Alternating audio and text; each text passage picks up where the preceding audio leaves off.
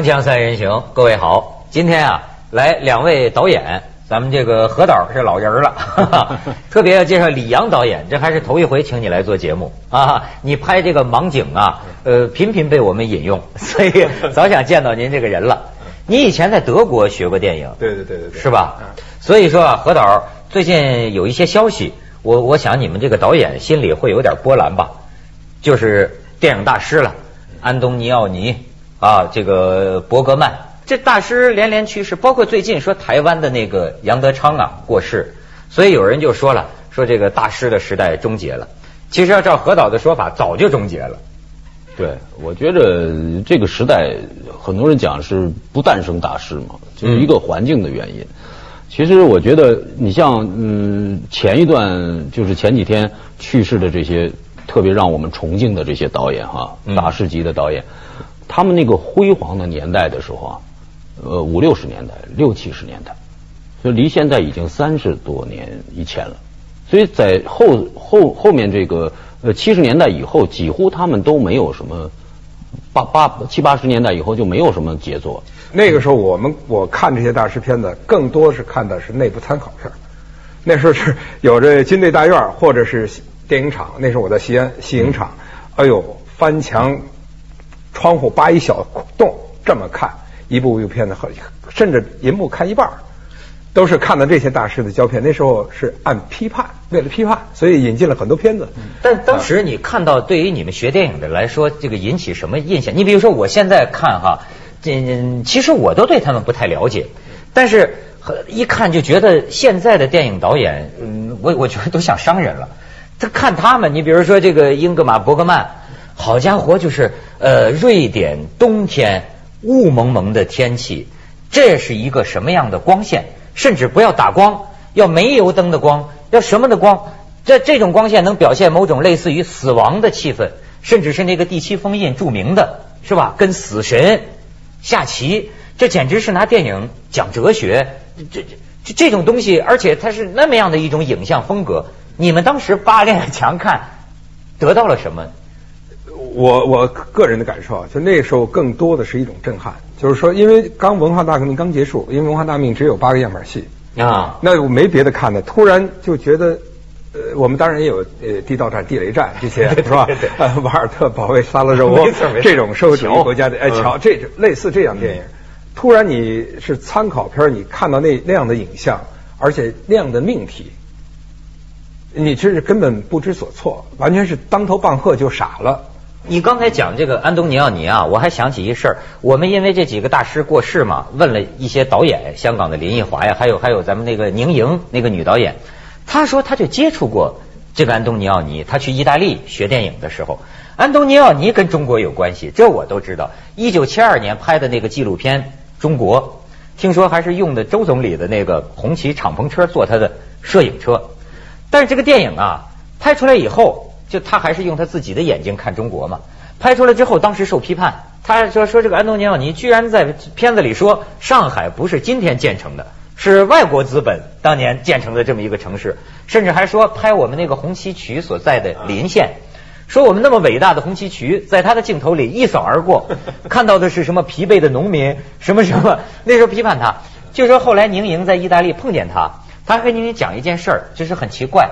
他说，就像你说的，后来咱们这个粉碎四人帮什么什么，到后来啊，给他有一个道歉之意，是好像是谢晋还是谢铁骊啊什么的，率领一个中国电影代表团去意大利，哎。然后呢，给他解释了一下当时中国的这个政治形势，哎，而且表现了一个道歉之意吧。然后他挺高兴，他还说，他说其实我是左派知识分子，我我我是心向中国的。然后呢，他就在那个电影节的那个场合啊，就讲了，说这个误会，这个结呀、现在这个解开了啊。但是非常奇怪，他讲这个话，一讲这个话，在场的有这个中国使馆的人员，不知道当时是没得到通知还是怎么着。咵一下起身全走了，又把他给弄得 以后这这不提这事儿。对，没错，因为他来的时候啊，在意大利，实际上在欧洲整个欧洲非常轰动，因为那个时候中国是铁幕一块儿，嗯，就是说谁都进不来，想看什么东西很难看到。他是又是左派，来了之后，他很多每天还有很多的报道。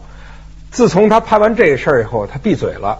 因为他特别爱中国，爱到不行。结果当时怎么说呢？就是给了一 被中国当时那个呃给了一一闷棍。咱们现在这样，咱们就看看，我们不是采访了几个各地的导演吗？看看他们对这个大师过世啊都有些什么感触。我们来听一听。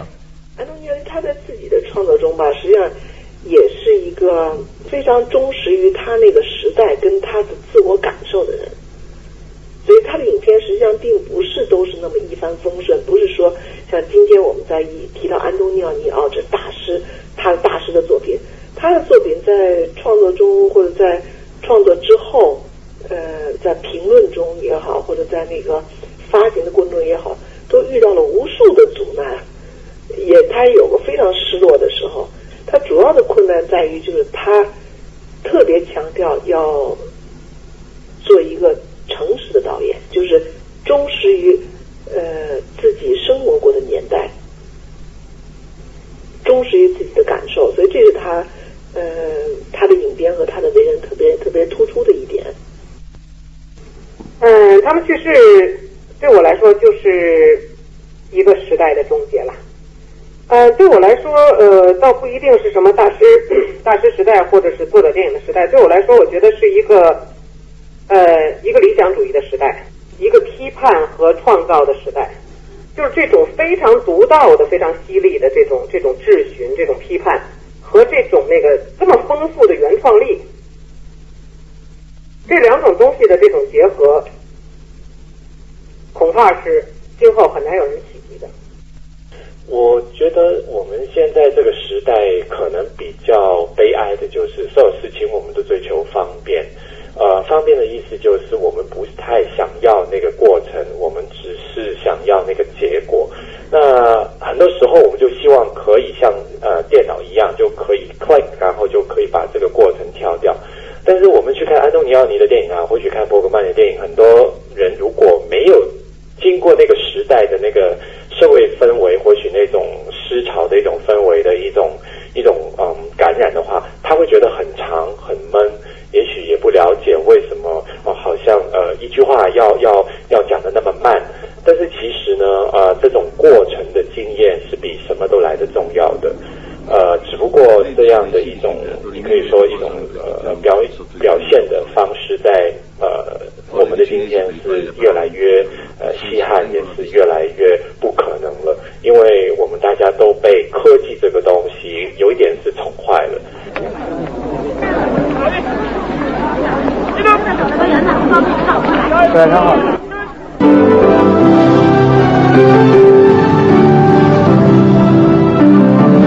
我听这个宁莹啊，这女导演讲，就说她安东尼奥尼到晚年是中风了，中风了，后来他要去看望他，看望他呢，他太太就说呀，说他说不出话来，他表示认识你的唯一的方式就是流眼泪，流眼泪，所以呢，他就握着这个手，他就看见安东尼奥尼哗哗的一直在流眼泪。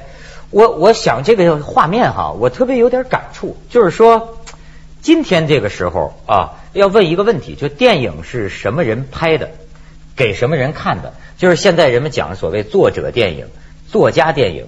你看我在这些大师身上，我更多的说实话，我是感觉到一种什么呢？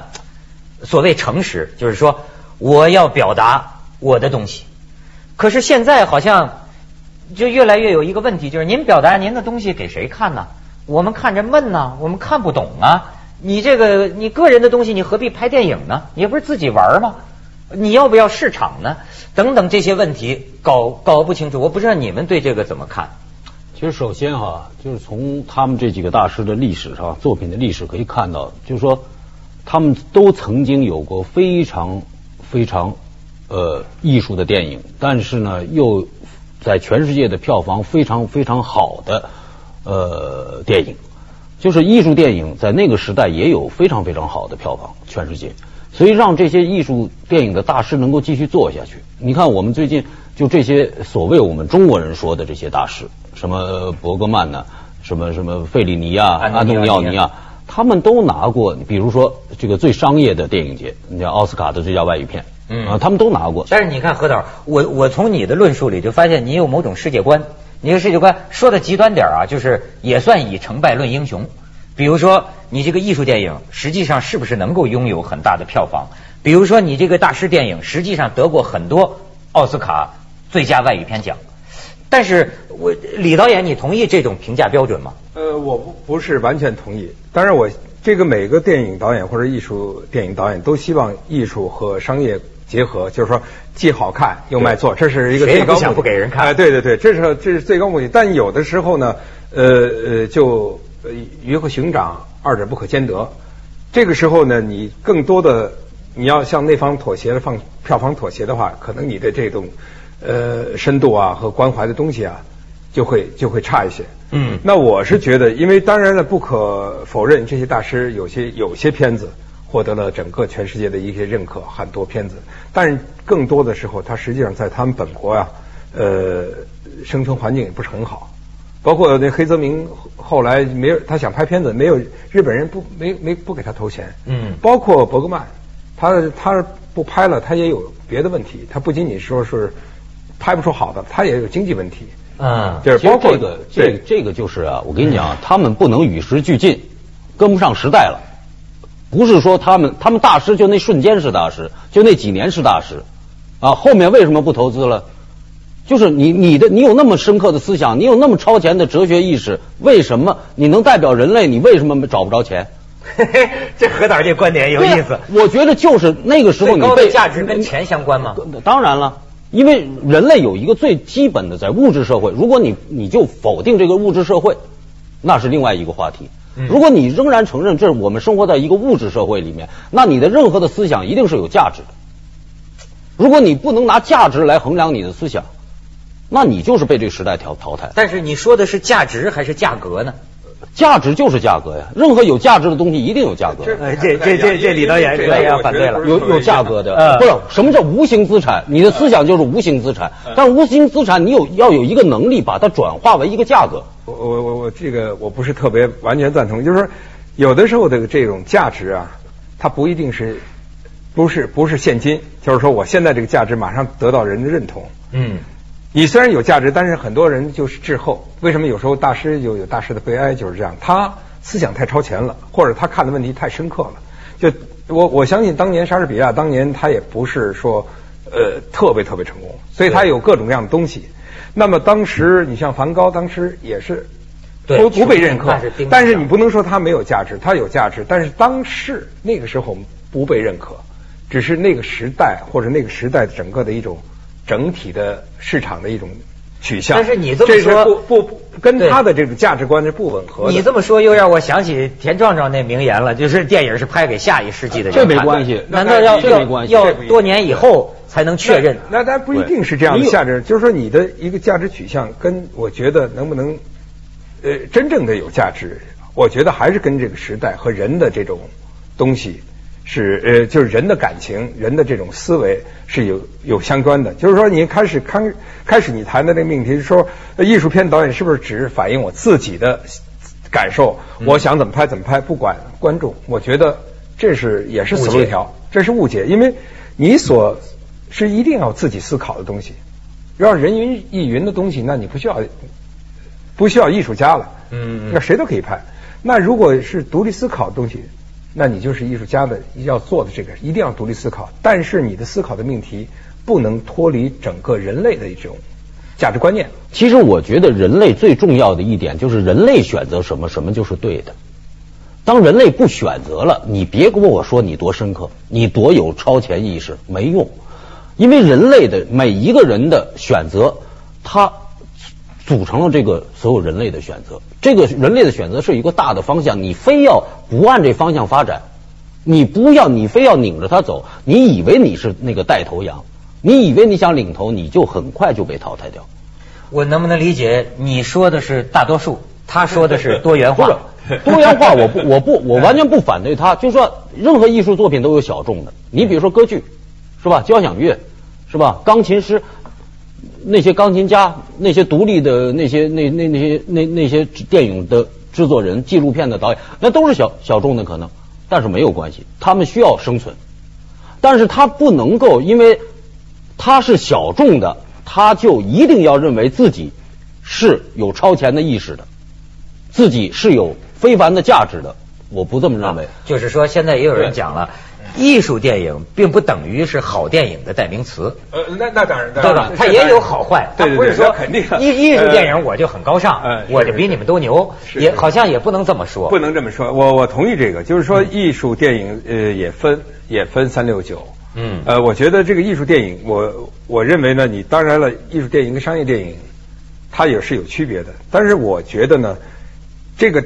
大师电影的时代的过去是一个挺悲哀的事情，因为大家呢只能看某种类型的东西，因为没有这种所谓的就另类的，或者是这些疯子做的这种小众的东西。但是我觉得一个健康的社会或者一种健健康的艺术土壤吧，应该有一个空间，就是一个宽容的空间，让这些疯子或者是极端的人做一些不一定是最好的、最牛的这个电影。或者是超前的，不是一定是超前意识。或者这个空间谁来提供呢？其实我觉得是一个全社会的一个问题，是一个社会。这这个空间啊，是老，因为因为你当然你要有受众，电影有受众，嗯，而且有要需要一种艺术影院，嗯，是不是？当然还需要国家的支持。刚才有一点，我觉得虽然大众，我不能说大众的是盲从的，但是不要忘了，大众有一种东西呢，就叫集体无意识。嗯，我们。国家很多运动都是百分之九十以上的人支持，过了多少年之后呢？呃，发现有问题了，错了。为什么那个年代百分之九十五以上的人支持都举拳头举手支持东西是错的呢？只是一一两个人说的是对的，可能说的是错的。嗯。比如说我们中国很现实的问题，就是马寅初马马老先生提出的这个计划生育问题。嗯，人口论。对，人口论如果。让这些他可能当时说的不完全对，但是呢，允许他不同的声音出现。我们的人口，我们现在整个生活环境，我们的压力肯定不如现在大。这就所以我觉得呢，在这种时刻，包括艺术也是这样子，一定有这么一个空间，多几个疯子没关系。这就像现在这个联合国环保署干的事儿，保护生物多样性。锵锵三人行，广告之后见。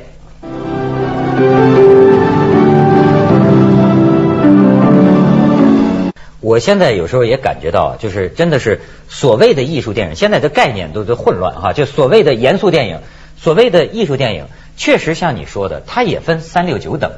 咱们平常喜欢画队伍，就是说啊，你拍艺术电影的那是艺术家，那那那那那是伯格曼 类类。其实啊，也不见得。你比如我现在看中国有的这种所谓电影哈，好比说我举个例子来说啊，有个电影，他找这个群众演员，他追求这个原生态。比如说一个医生啊，那么他就可能找了个真的医生。可是问题在于，我跟你说，他最终是个自然而然。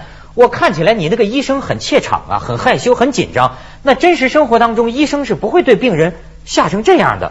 那么，但是你因为你要这个东西，所以你就着了这个相吧。就所就所以说，所以我有时候也是觉得，他其实也是有水平高低，看上去能不能被我们这种受众能能接受的问题。其实，在我的观念里啊，电影啊就是电影，我根本就不分什么是艺术电影，什么是商业电影。只是无论是商业电影、呃主流电影、艺术电影、作家电影，只要只要它能感动我，只要它能启发我，只要它能给我感受，我就认为它是好电影。我根本就不分这个，嗯，对吧？但是我首先有一点，我是我是觉得是是是应该应应该。应该坚持的，就是所有的艺术家要坚持拍自己的东西。嗯，无论你喜欢什么东西，是吧？你喜欢更娱乐的，是吧？啊，如果你能拍得很好，那你也很好。因为呃，没有一个导演不希望自己的影片去去在更广泛的戏院被推广。嗯嗯。但是你要想到，为什么别人要推广你？别人要花钱来包装你的思想。为什么呢？你要给更多的人带来利益，这个利益除了精神的利益、无形的那些享受以外，那你当然就有一个价值的、价格的。何导说的挺对的，就是不管你拍什么电影要好，嗯，这里头就有个基本功。你一说的刚才说那个，就我觉得是基本功不对，因为电影首先是一个艺术，你拿一个不是说拿一个原生态的人。他原生态表现不好，那你就不能用他，因为你是观众是要享受这些东西。对不管你拍艺术片或者什么样片，首先你要表现这，这是一个基本功。所以现在问题这很多的拍艺术片的大部分的，我觉得不是说大部分，很多导演，包括也拍商业片的导演，他拍的东西呢，因为观众根本没看懂，没明白你说，因为电影它有电影的语言，有蒙太奇的语言，他都没看懂。他的他说，哎，你没看懂，所以我为下一个世纪人拍的，哎，因为你的语法不对，嗯嗯嗯嗯嗯。所以呃就猴吃麻花蛮拧。你想表现这个，观众看成那样了，那我想起我看过一个费里尼的传记哈，我这才知道，就所谓这种作家电影，你知道他这个导演他是个什么心态？你比如说费里尼就说他不去电影院看他的电影，为什么啊？他倒不是因为电影审查制度，他是因为那个片商、影院商说你这个电影，比如说你拍了三个多小时，但是我只能给你两个小时，你得给我剪成两个小时。他就说那就是我的孩子啊，在我愿意留在我脑子里的永远是我那个三个多小时的印象。我不去电影院，我看见那个被剪成两个多小时的，我心里就受不了。你说他这个心态是这样的，因为我们说剪接剪在剪接台上就是割肉，真的是就是跟割肉特别痛苦，因为你精心设计的这种场景、气氛、对话都是，呃，最少自己认为是是一贯的，你把它突然说因为时间的问题或者是某种其他的原因必须剪掉，你就觉得这个心里过不去。所以这个包括这不是艺术电影，包括商业电电影也是一样的，一样的。所以这个呃宁莹就说嘛，说有时候你比如说电影审查，好，电影局的领导就跟他说，哎，不就是一部电影吗？你明年再拍一部。他就是说，他觉得你说我一个导演对我来说，这是个孩子一样的东西啊。但是对于某些官僚机构的人来说呢，他甚至不见得是党的政策、国家法律，他就